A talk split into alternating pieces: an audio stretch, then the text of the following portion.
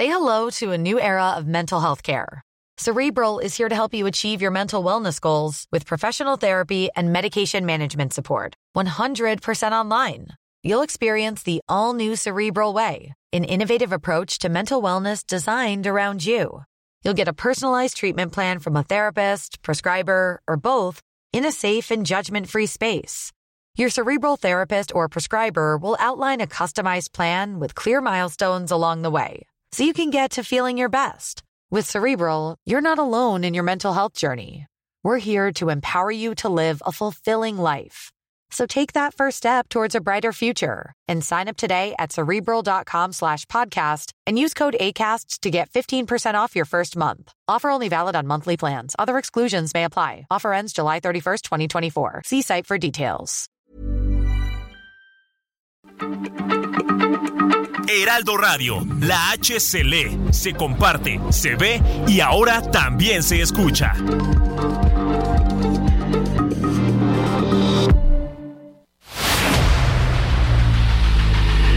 El dedo en la llaga. Había una vez un mundo en el que nadie creía. Un país de historias inexplicables. Una nación con personajes asombrosos. Santo Tomás tenía razón. Hay que ver para creer. El México increíble, las verdades que duelen, la voz de los que callan, el dedo en la llaga. Infórmate, diviértete, enójate y vuelve a empezar.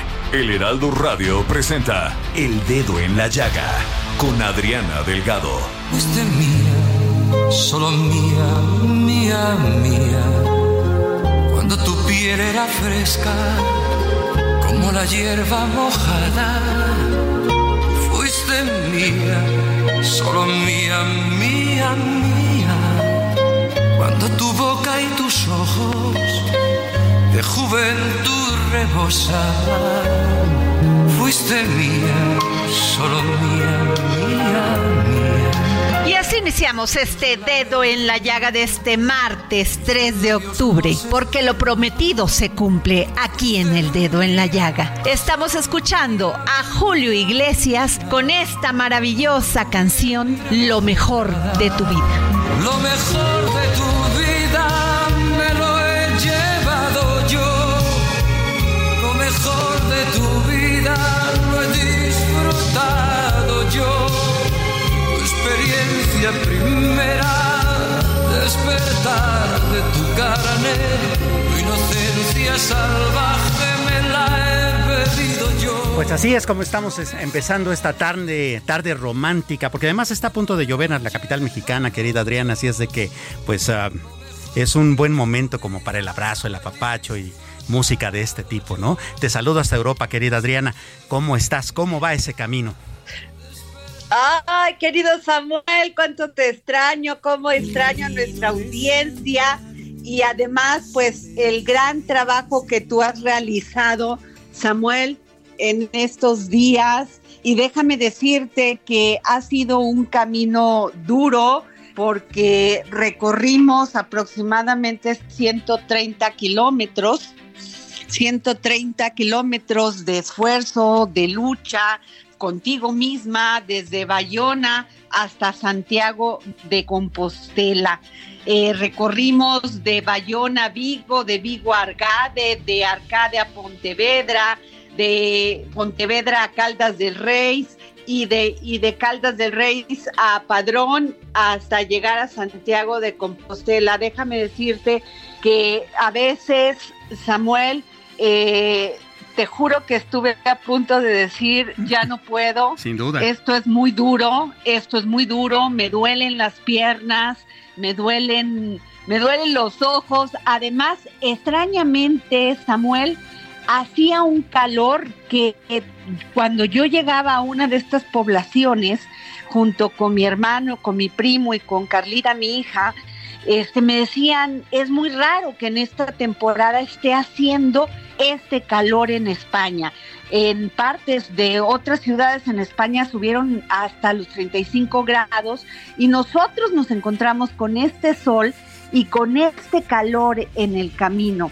Como te decía, es a veces te dice tu cuerpo no, no puedes, pero tu mente, tu espíritu y tu, fe te hace que termines 30 kilómetros diarios. A veces eran menos, a veces más, porque además tenías que llegar al hotel y descansar prácticamente para poder seguir al otro día. La verdad, un, un, viaje de mucha reflexión, un viaje de lo más difícil, Samuel, a veces es hablar con uno mismo. Sin duda. Eh, es tanto los Dime. Estás, eh, pues sí, como, como, tú lo mencionas, después de este gran esfuerzo, cansada físicamente, pero estoy seguro que fortalecida espiritualmente, ¿no? Que esa es una parte fundamental de este camino que has hecho. Así es, Samuel. Fíjate que yo eh, no me había dado este tiempo. He trabajado desde muy jovencita. Soy mamá desde los 16 años, pero nunca me había dado el tiempo de, tomarme, eh, eh, de caminar, de reflexionar, de sentir el, el, dolor físico, pero no el dolor espiritual, y reflexionar, porque vas pensando, vas hablando contigo mismo, contigo misma en mi caso, y me preguntaba, me contestaba, reflexionaba, y hay muchas cosas que sin duda es un gran crecimiento espiritual. Yo lo recomiendo, Samuel, que hay momentos en la vida que uno tiene que hacer un alto en el camino, en, la, en este camino que llamamos vida, y, tomarse ese tiempo para poder hablar contigo mismo para poder reflexionar a dónde vas, qué quieres, con qué, con qué eres feliz, dónde te sientes feliz y cómo puedes hacer feliz también a las personas que te rodean, pero sobre todo siendo tú feliz. Sí, sin duda. Y qué bueno que te diste este espacio, querida Adriana. Digo, yo te conozco desde hace algunos años, tengo ese honor. Y algo que yo sí sé de ti es que tú no sabes estar de vacaciones. Así que qué bueno que esta ocasión sí pudiste darte ese espacio. Fíjate que sí, Samuel. Y también otra cosa que es muy importante. Eh, cuando trabajamos en este, en esto, en este, tenemos este trabajo de los medios, generalmente siempre estamos en el control de la información.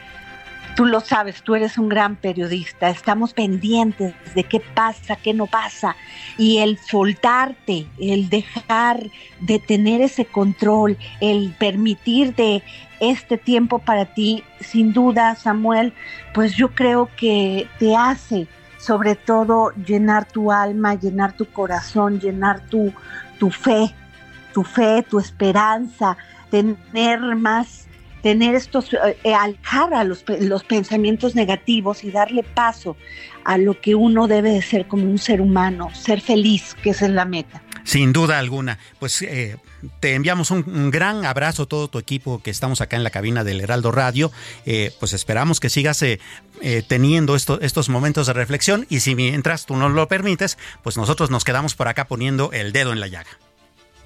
Gracias Samuel, gracias y gracias por haberme acompañado en estos días, gracias por darme este espacio. Sé que ya tienes toda tu escaleta llena te lo valoro mucho y sobre todo gracias amigo por ser tan solidario y permitirme tener estos momentos, tu apoyo y tu ayuda, no solamente tuya, sino de Don Fer, de Iván, de todo un equipo de Maribel.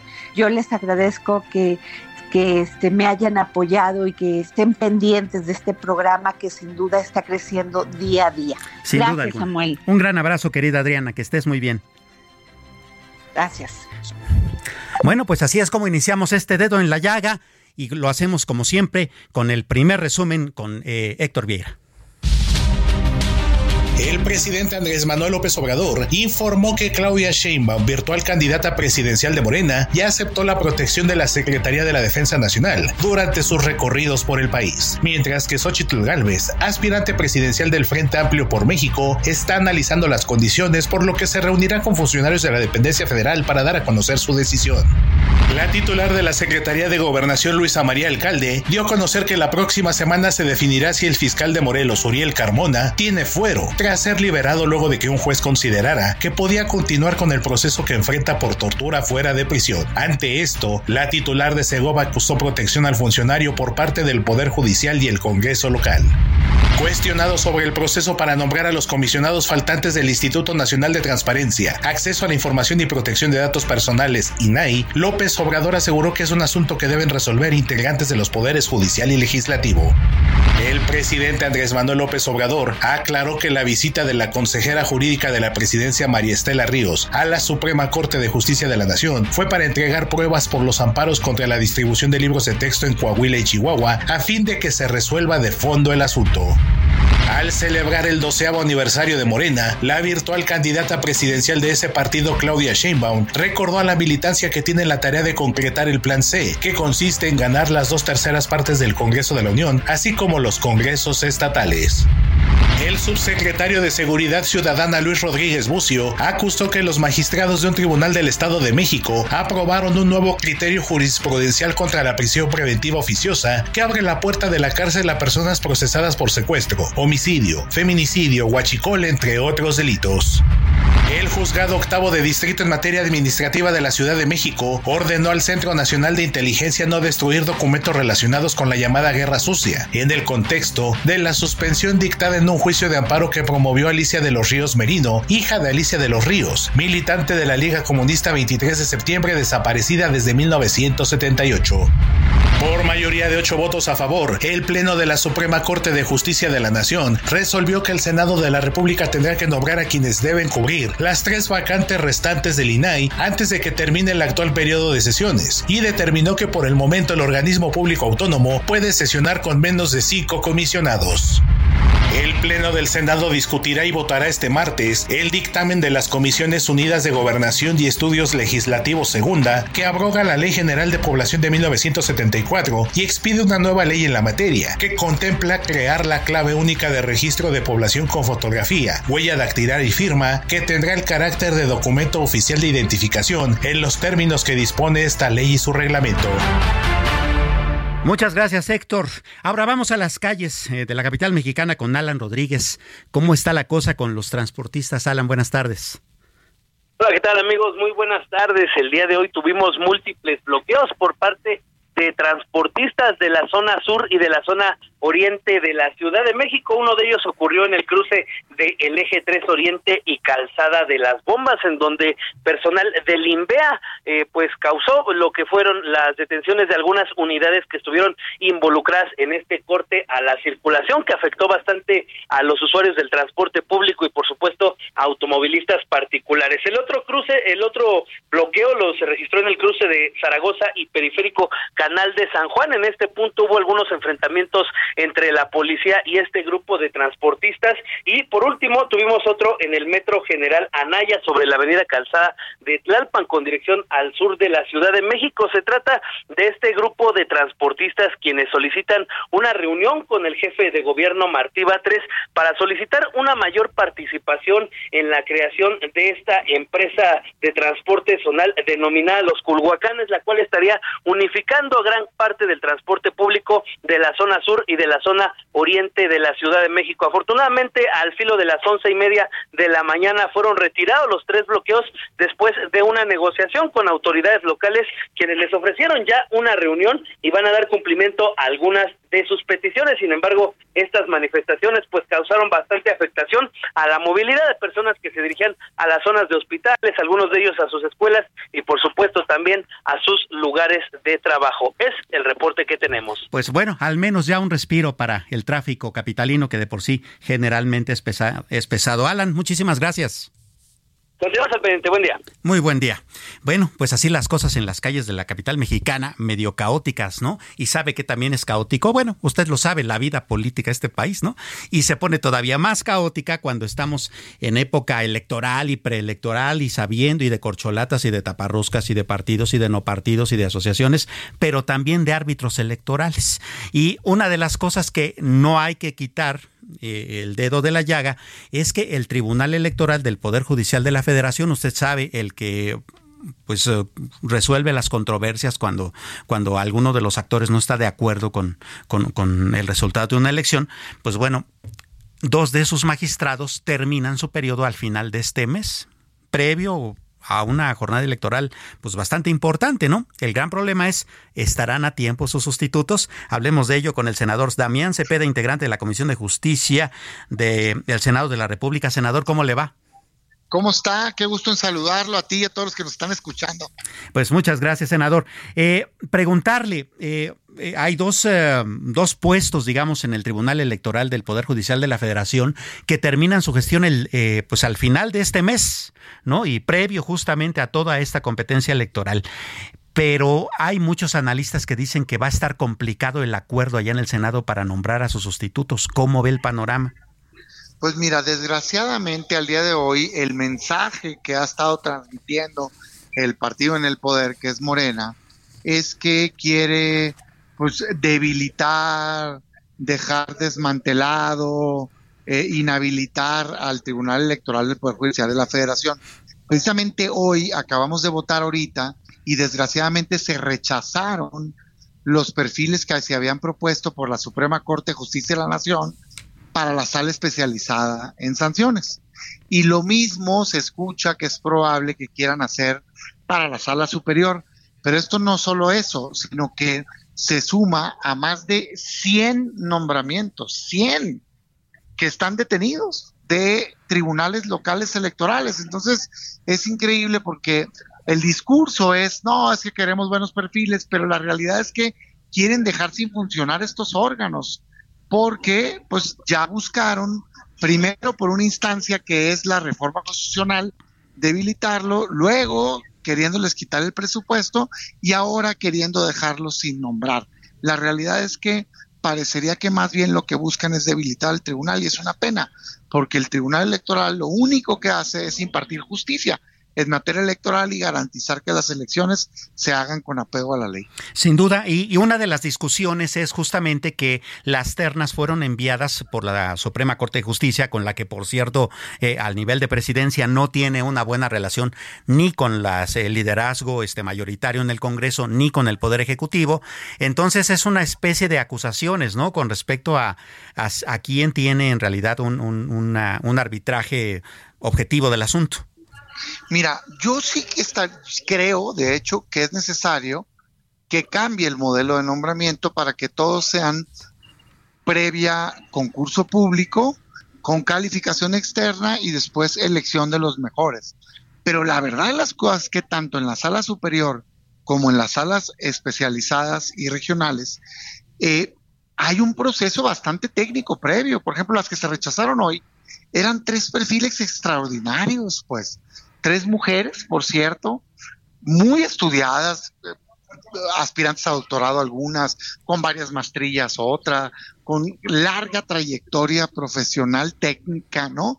En distintas áreas, de distintas salas. Entonces, tuvieron unas comparecencias ejemplares, con un dominio total del tema, que la verdad de las cosas, por ejemplo, yo pudiera tener la opinión de que me pudo haber gustado tal o cual perfil más, pero te lo pongo así de claro, ¿eh? cualquiera de las tres que hubiera sido nombrado, me parece que haría un gran trabajo. Entonces, son pretextos. La verdad de las cosas es que lo que está buscando hacer Morena es chantajear a la Suprema Corte de Justicia de la Nación, diciéndoles, no te voy a nombrar los perfiles en tanto no me mandes a alguien que yo vea bien, a alguien afín a ellos. Yo por eso mi mensaje hoy a la Corte es que no se dejen chantajear o sea, que, vuelvan a hacer su trabajo bien. Estas propuestas las mandó la Corte previo concurso, pues ellos hacen toda una metodología en donde tienen que hacer un proyecto, en donde hacen comparecencias, en donde las evalúan y nos mandaron a los mejores perfiles y la verdad es que lo hicieron bastante bien. Entonces, ojalá y la verdad esto no siente un precedente. Si la Corte ahorita sucumbe ante esta intentona de Morena de tener gente a modo en el tribunal, ya no va a haber vuelta atrás y sería un daño irreversible.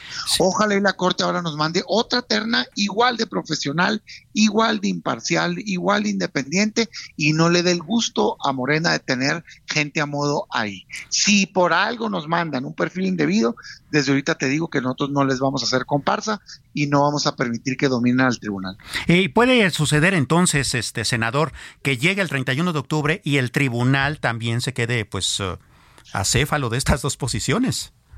Sí puede suceder, pero, y se los decía yo hoy en el Pleno a mis compañeros, eh, deben de saber los ciudadanos y también aquí en el Senado que no es como que se vaya a quedar el tribunal sin poder funcionar, pues. La, la ley establece qué es lo que pasa y pone suplencias.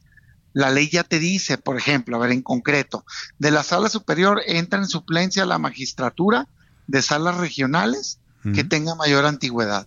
Entonces yo les digo, ¿de qué les sirve según ustedes querer dejar vacante si no se va a quedar vacante el tribunal?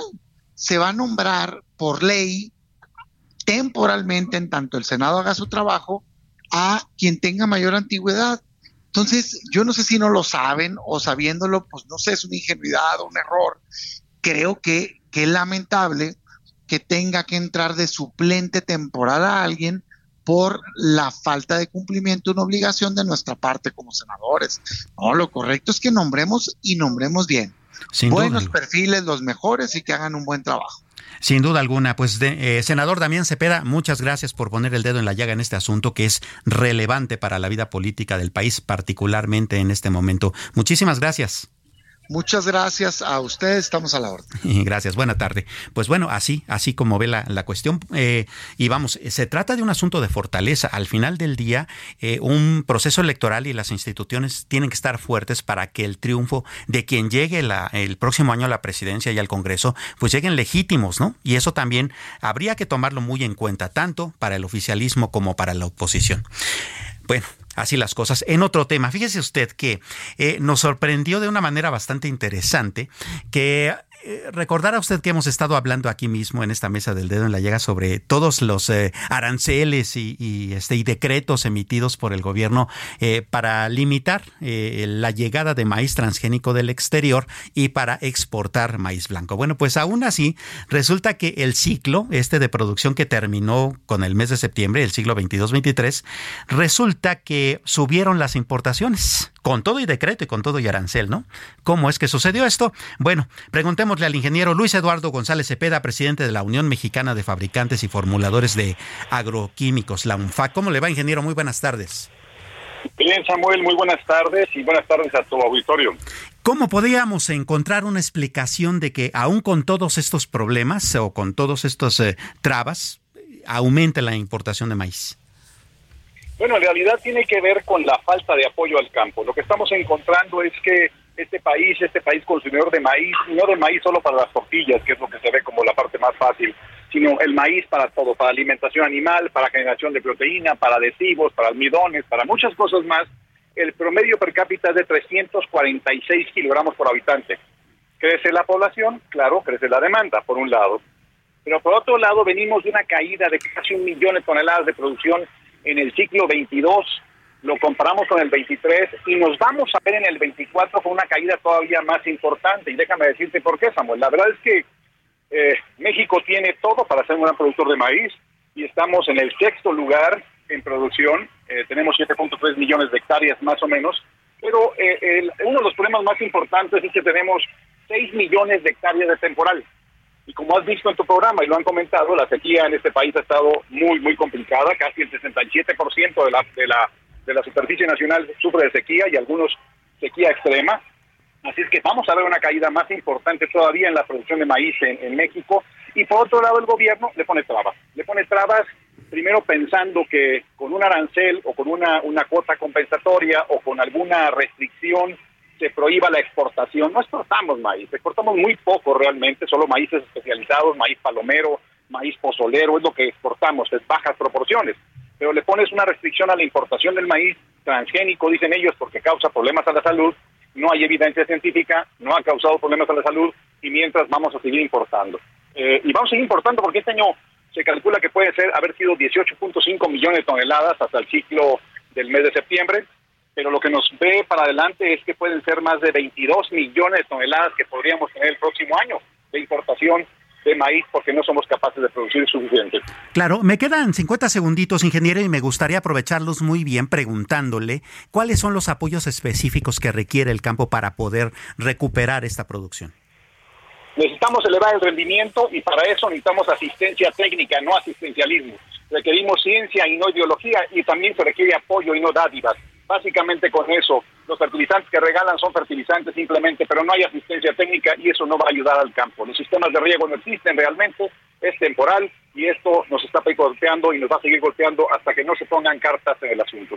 Pues vaya, es cuestión de política pública.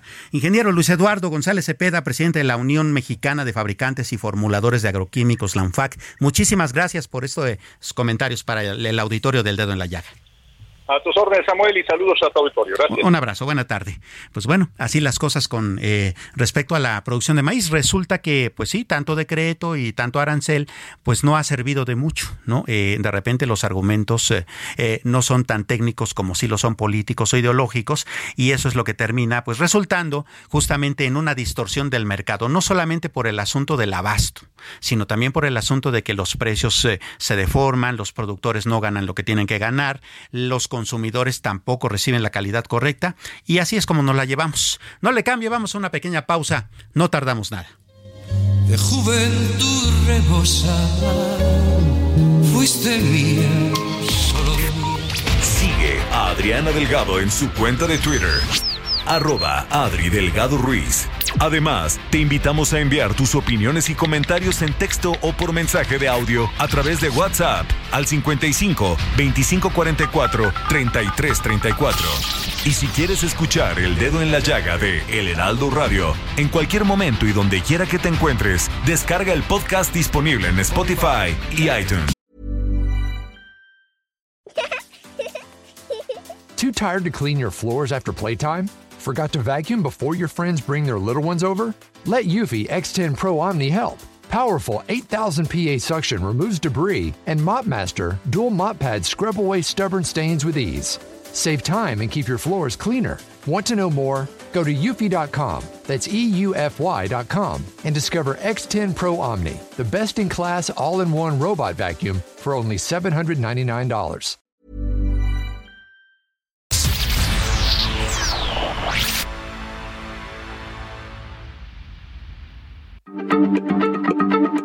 Heraldo Radio, la H se lee, se comparte, se ve y ahora también se escucha.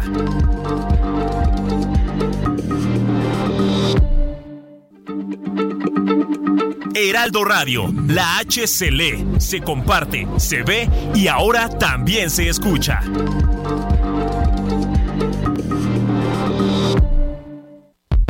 Sigue a Adriana Delgado en su cuenta de Twitter en arroba Adri Delgado Ruiz. Y envíanos tus comentarios vía WhatsApp al 55 25 44 33 34 o 55 25 02 21 04. Adriana Delgado, entrevista en exclusiva al diputado federal por el PAN, Jorge Triana Tena. ¿Es posible generar una disculpa de un error con algo tan básico como es el nacimiento de Benito Juárez? Es un error que se pueda pasar es un error que tiene que decirle la maestra en un aula a un niño de 6 años que Benito Juárez nació el 21 de marzo y no el 18 de marzo? ¿Se puede pasar? Pues eh, a ver, eh, eh, hay errores que creo que son entendibles, ¿no? Un error de redacción, un error de tecla, un error que tiene que ver con una fecha, se puede llegar a una imprecisión, se puede llegar a entender. Pero cuando vemos que algo tan elemental como el natalicio de Benito Juárez, que además es el ídolo del ciudadano presidente, y lo menciona todos los días, está mal. Cuando vemos que hay errores aritméticos, ¿no? Garrafales, cuando vemos que los planetas están, están en desorden, hay unos que, están más cerca del Sol, que están, fuera de órbita, cuando vemos que los, que los mapas tampoco corresponden a la, a la realidad, cuando vemos tantos errores mezclados con tanta ideología, pues no, eso, eso no tiene perdón. Creo que, creo que no hay manera, no se arregla con una fe de ratas. En el pasado, los, el sexenio pasado, los libros de texto se les encontraron 117 errores, ¿no? Los, eh, digamos, con el sexenio Enrique Peña Nieto. Y hubo una fe de ratas que se anexaba al libro y bueno, pues son errores, son errores, digamos, humanos. Son muchos los datos que se acumulan y aún así creo que no son justificables porque se está erogando eh, una cantidad importante de recursos en ellos. Pero cuando vemos estos errores básicos, cuando vemos que uno de los redactores o que se ostenta como redactor o coautor de los libros de texto nos dice que eh, los códices mayas se quemaron en la Edad Media, cuando no se había descubierto América, cuando no habían llegado los españoles al, continente americano, y dice que ya se quemaban códices mayas. Entonces, e, en ese momento entendemos muchas cosas, y, y créeme que no, no tiene perdón. Todo lo que tenga que ver contra la niñez mexicana y el futuro del país no tiene perdón, es un crimen porque se está cometiendo en contra de los más vulnerables. Y aquí tiene una doble responsabilidad del gobierno, porque además, si me lo permites, el crimen es no solo contra los niños, sino contra los niños más pobres de este país, los que no tienen la capacidad económica de comprar un libro en una editorial privada para poder complementar sus estudios y que van a tener que hacer un esfuerzo adicional o van a tener que estudiar con estos libros de adoctrinamiento absurdo y plagados de, de, de estulticia, como te decía momento. Jueves, 10.30 de la noche, El Dedo en la Llaga, Heraldo Televisión. No se pierda esta entrevista, 10.30 de la noche, Canal 8 de eh, Televisión Abierta en el Valle de México, 161 de Sky en el país. No se lo pierda, una entrevista bastante interesante. Y le decía, Adriana Delgado no sabe del todo estar de vacaciones, así que ya le mandó unos boletos para el fútbol. Se los cuento. Dos pases dobles para el partido Pumas Querétaro. Este, que, es mañana, a, 4 eh, de octubre a las 7 de la noche. Las primeras tres personas que le marquen a su Twitter y le digan, Adriana, yo quiero Em, boletos para Pumas Querétaro, se, se, los llevan. Son tres pases dobles, Pumas Querétaro en el Estadio Universitario. Y tenemos otros tres pases dobles también de los Pumas, pero de fútbol femenil. Esto es para el próximo 9 de octubre. Es Pumas Necaxa también en el Estadio Universitario a las 19 horas. Si usted quiere boletos para ese partido, igual dígale a Adriana, yo quiero boletos para Pumas Necaxa y ella con todo gusto se los, se los da a las tres primeras personas en ambos casos. Bueno, dicho eso, vamos a seguir poniendo el dedo en la llaga con Héctor Vieira. Cerca de 1.500 campesinos de 66 comunidades de los municipios de San Miguel Totolapan y de Eliodoro Castillo, ubicados en la Sierra Madre del sur de Guerrero, tomaron las armas para enfrentar a los grupos delincuenciales que incursionan en sus pueblos y como primer acto apoyaron el retorno a sus hogares de los ciudadanos desplazados en la comunidad de Plan Verde y anunciaron la conformación de la organización Pueblos Unidos por la Paz. Alfredo Salgado Vargas, general de brigada y comandante de la decimoctava zona militar en Pachuca Hidalgo, aseguró que se ha detectado la presencia del cártel Jalisco Nueva Generación en la entidad. Agregó que además operan en el territorio hidalguense otros grupos criminales locales y regionales dedicados a la venta de droga, robo de combustible de petróleos mexicanos y otros ilícitos. Zacatecas se enfrenta a la peor crisis agropecuaria de su historia moderna, debido a la sequía extrema que padece la mayor parte de su territorio, donde el 70% de las siembras de frijol y maíz de temporal están a punto de perderse por la falta de lluvias, así lo informó el titular de la Secretaría del Campo Estatal Jesús Padilla Estrada. En Lagos de Moreno, Jalisco, ya hay un detenido como probable partícipe en la desaparición de cinco jóvenes el pasado 11 de agosto, cuyo paradero sigue sin ser conocido, mientras que los tres hombres detenidos como presuntos participantes en la privación de la libertad el pasado 23 de septiembre de la alcaldesa de Cotija, Michoacán, Yolanda Sánchez Figueroa, fueron vinculados a proceso por un juez.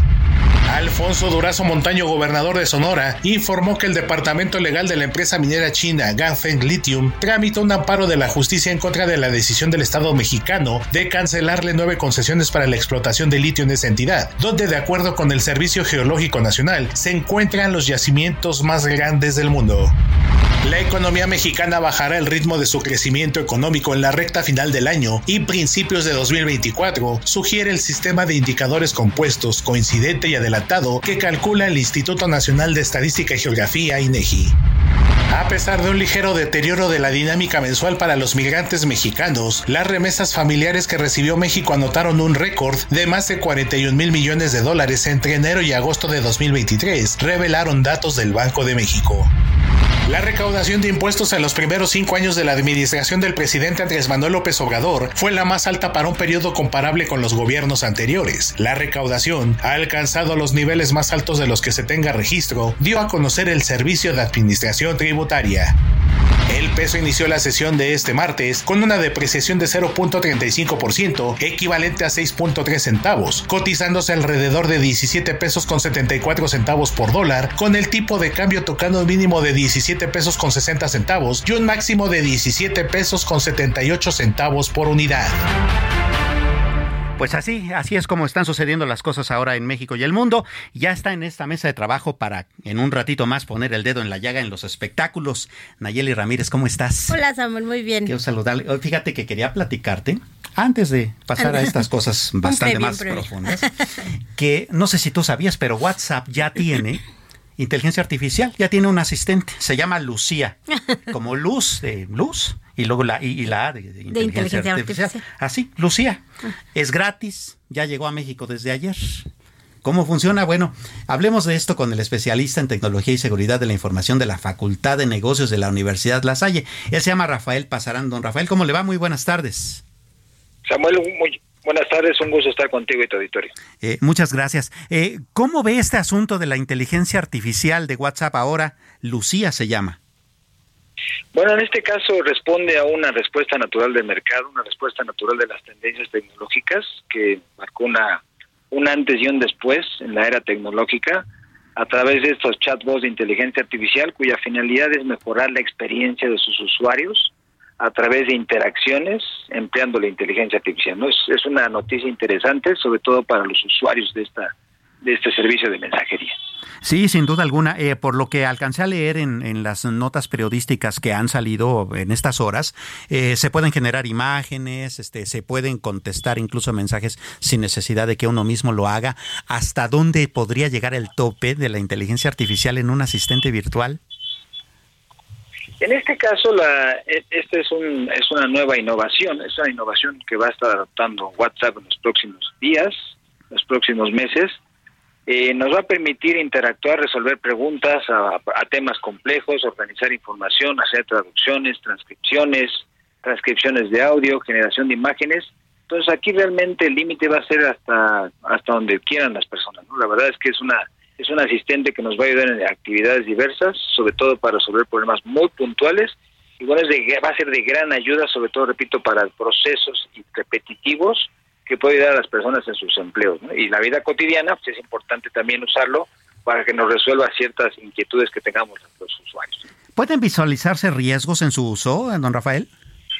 Sí, en este caso, como toda tecnología gratuita, toda tecnología que aparentemente no nos pide datos al momento de registrarnos, pues va a ser una recopilación de nuestros datos ahí en el aviso de privacidad. Siempre las tecnologías gratuitas, el costo que pagamos es eh, entregar nuestros datos, ¿no? Entonces, al entregar nuestros datos, lo que estamos haciendo es precisamente pues establecer o formar parte de esta economía digital, de esta economía de, los datos, en el cual pues si el riesgo es que nuestros datos, todo lo que buscamos, todo lo que de lo que hacemos uso, obviamente nuestro número de teléfono va a estar ahí porque estamos interactuando a través de WhatsApp, entonces sí hay riesgos de privacidad sobre todo. Pues vaya que hay que considerarlo, ¿no? Porque como usted bien dice, esos los andamos soltando como si fuera el vecino y a veces ni al vecino le soltamos tanto. Y con respecto a su uso, don Rafael, es decir, eh, de repente utilizar este, los chatbots que hay en Internet, pues terminan no siendo tan confiables por el origen de la información, por la manera en que se les piden los prompts, etcétera. Eh, en ese sentido, también podría haber errores en Lucía. En este caso, Lucía está, se está interconectando con, bueno, está haciendo uso de interfaces de ChatGPT, entonces es el modelo más avanzado para este tipo de interacciones. Los errores son mínimos al día de hoy y estos algoritmos lo que van a hacer es mejorar conforme vaya pasando el tiempo. Es decir, los seres humanos con cada pregunta que le, que le hacemos estos, a estos, a estas entidades digitales, están aprendiendo más, ¿no? Implementando una tecnología de aprendizaje automático. Entonces, la, la tasa de errores va a ir disminuyendo hasta llegar a niveles este, impensables, Pues vaya que es bastante interesante y, y, bueno, hay que considerarlo al final del día, pues sí, tal vez este es un poco el peligro de la, de la privacidad, pero pues también los avances tecnológicos de repente nos arrollan más de lo que quisiéramos, ¿no? Es correcto. Aquí en este caso la recomendación es para la ciudadanía eh, convertirnos todos en ciudadanos digitales con el fin de poder usar estas tecnologías eh, alineados al bien común, alineados a nuestros valores como seres humanos y tratar de no delegar todas nuestras actividades en estas entidades para nosotros no perder estas capacidades de interacción, no perder estas capacidades de razonamiento, de escritura, etcétera. Hay que usarlo con moderación y sobre todo también con, una conciencia de los riesgos que implica dar todos mis datos a estas entidades, no a estas empresas. Sin duda alguna, la mejor inteligencia es la humana, don Rafael Pasarán. Muchísimas gracias eh, eh, pues, pues, por ayudarnos a entender esta nueva tecnología. Que tenga usted muy buena tarde. Muchas gracias por la invitación. Excelente tarde. Excelente tarde, muchas gracias.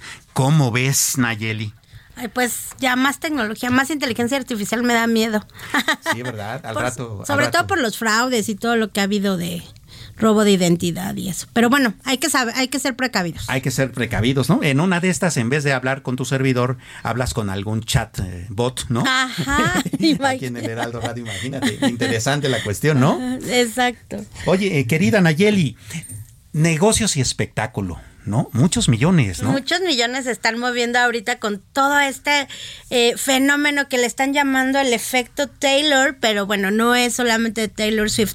Ahorita está haciendo totalmente viral esta relación que está teniendo Taylor Swift con este jugador y que se ha disparado la venta de jerseys, la venta de las entradas, la, hasta el- el- se han agotado las suites de los estadios porque la han visto en los juegos, eh, ella llegar. Aparte llega con un séquito de artistas, ¿eh? no, creo que, no crees que llega sola. Pues sí, este domingo llegó ahí con este con actores de esos Sí. del cine de acción bastante importantes, ¿no? Sí, de los Avengers llegó con eh, esta, esta protagonista de, de Gossip Girl, que es su mejor amiga.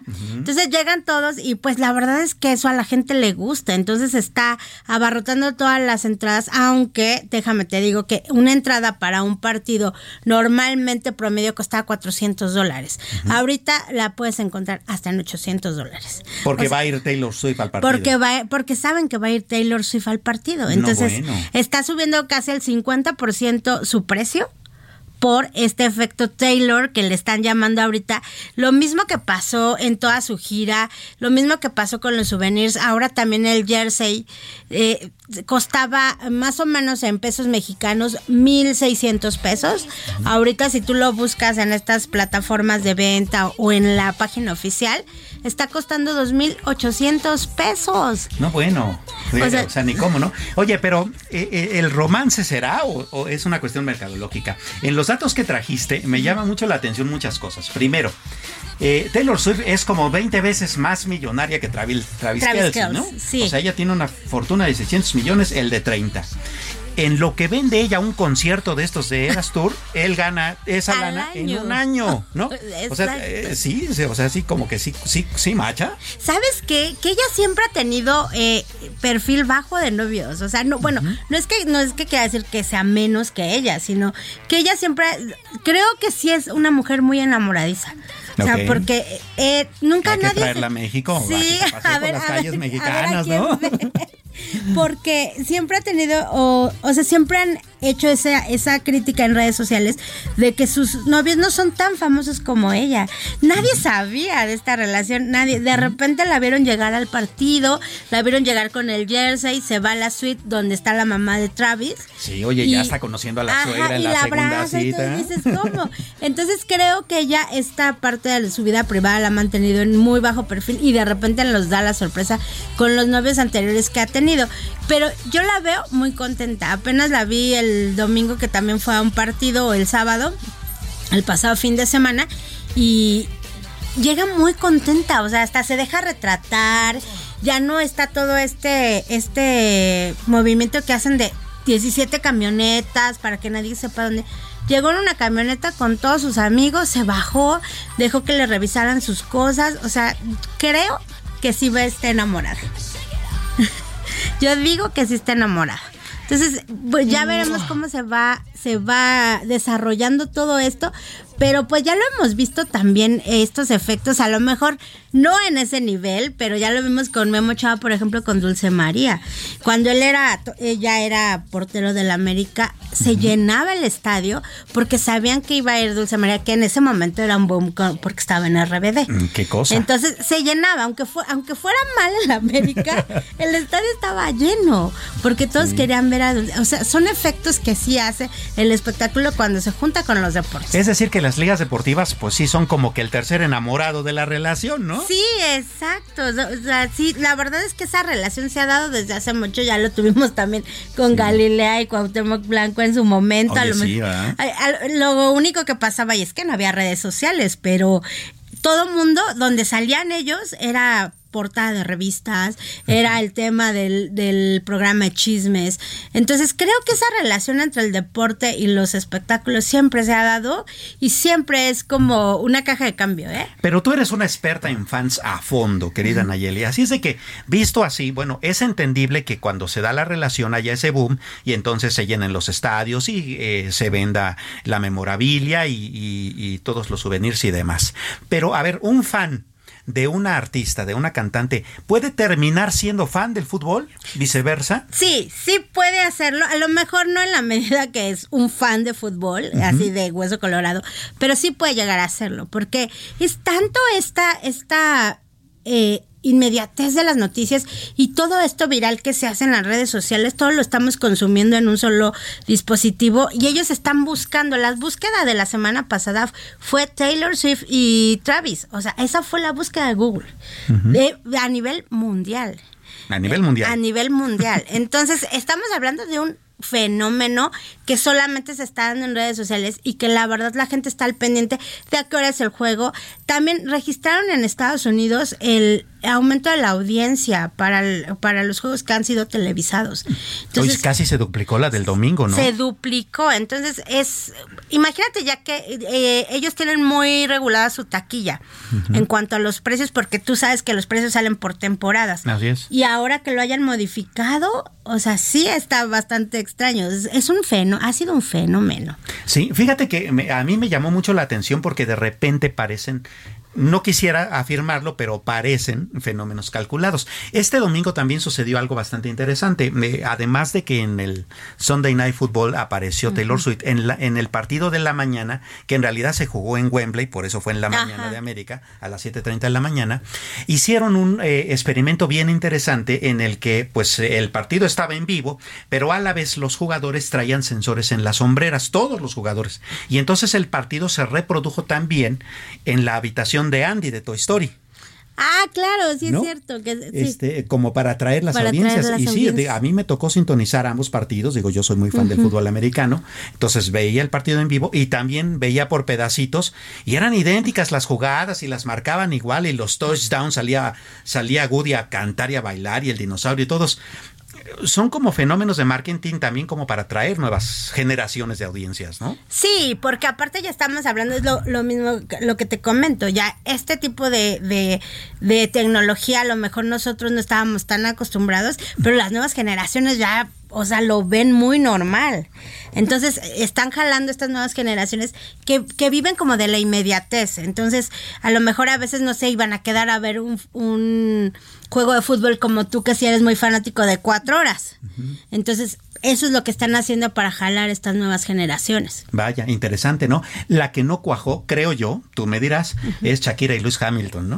No, fíjate que creo que más bien so- eh, estaban haciendo como negocios. Eh, ya después salió como ese rumorcillo Ah, que no era romance. No era, pero pues quisieron hacerlo así porque pues ella estaba en gira, bueno, estaba haciendo nuevas canciones.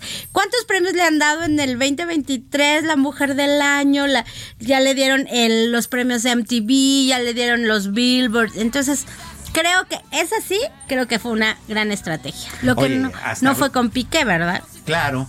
Aunque esa fue otra relación deportiva, ¿no? Ah. Oye, hasta Britney Spears, ¿no? Salió a decir, no, pues no estoy loca, ni bailé con cuchillos este, de a de veras, pero soy fan de Shakira. Soy ¿no? fan de Shakira, pobre Britney también. esa, esa mujer de veras pobrecita, porque desde que sufrió todo este abuso eh, psicológico de su papá, no ha podido despegar y, y pues ya todas sus redes sociales. Aparte siento que de- sí debería tener a alguien que le maneje sus redes sociales porque se exhibe demasiado. Sí, sí. Entonces, y de mala la manera, ¿no? Y, le la, y la lastiman mucho porque ella también está al pendiente de todo lo que le dicen. Y no, pues no, no es sano para ella tampoco. Sobre todo que está pasando este, este proceso. Pues vaya, vaya cosa. Y quería preguntarte, ya que te tengo aquí y tenemos un poquito de tiempo, querida Nayeli, que nunca te lo dan, así No, es de que... aprovechemos. Aprovechemos. No, pero eh, tú la semana pasada nos eh, eh, comentabas con respecto a este reportaje amplio que hiciste eh, a propósito de eh, la enemistad con la inteligencia artificial que tienen muchos artistas. Y ayer vi la nota de que Tom, eh, eh, un actor, el, el de Forrest Gump, eh, ¿cómo se Ah? Tom Hanks. Tom Hanks, este, había visto eh, su, eh, su cara pero generada en inteligencia artificial en un comercial. Y dijo, yo nunca autoricé eso. Sí, eso, eso va a venir, va a generar un gran problema. Sobre todo, no sé si ahorita ya has visto también las plataformas de música se están blindando porque están sacando música con la voz de John Lennon, con la voz de Paul McCartney y están eh, con inteligencia artificial. Entonces, todas las plataformas de música y sobre todo las disqueras que aún quedan se están blindando porque eso es un fraude. Sí, por supuesto. Entonces, ellos lo que no quieren es que salgan al mercado a decir que esto es, es la música o es una nueva versión de una canción de John Lennon con, con Paul McCartney. Eso está pasando también con los actores, porque este Bruce Willis, tú sabes que tiene ya una enfermedad degenerativa, ya, ya está muy grave. Él se autorizó y su familia autorizó que utilicen su imagen en inteligencia artificial para nuevas películas, porque le van a hacer como un homenaje en vida y ya sabes. Pero eso es diferente. Claro, porque ya hay autorización y ya hay una lanita, ¿no? De por medio. Exacto, pero ¿qué tal si utilizan a alguien que ya murió?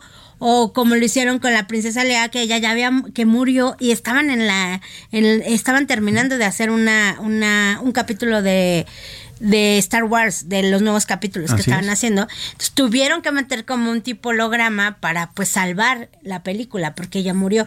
Pero bueno, eso es muy diferente a que tú uses y aparte lo uses como para promocionar porque eh, no sé cómo va a estar regulada esa parte. Y entonces ahora qué va a tener que pasar que los actores y los artistas en general tengan que registrar ante derechos de autor su voz, su cara, su físico, su nombre, todo. Se van a, van a tener que registrar, como ya lo hizo J Lo en su momento momento que, que aseguró sus piernas, yo creo que ah, los artistas van a tener que asegurar bueno, las ¿eh? piernas de J lo se tienen que asegurar. Se tienen que asegurar que siguen intactas. Está guapísima. Guapísima, sin duda alguna. Entonces, yo creo que todo esto va a cambiar mucho y va a traer muchos problemas porque van a usar la inteligencia artificial para todo. Precisamente hace como un año saqué una nota de, de un de un diseñador que utilizó la inteligencia artificial para hacer a Janis Joplin a los 80 años. Qué cosa. No, bueno. Entonces, pues sí, sí es un abuso, Es un abuso. Con razón tanta huelga Esperemos que se, que se regule este asunto. Pues así las cosas con el dedo en la llaga de, de, este, de este martes. Muchísimas gracias a nombre de Adriana Delgado. Yo soy Samuel Prieto. Que tenga usted muy buena tarde y buen provecho.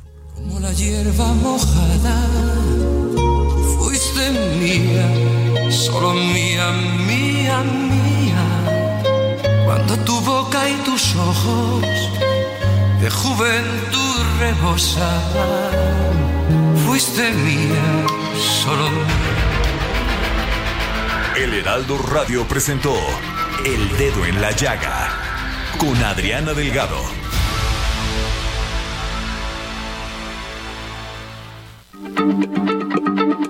Heraldo Radio, la H se lee, se comparte, se ve y ahora también se escucha.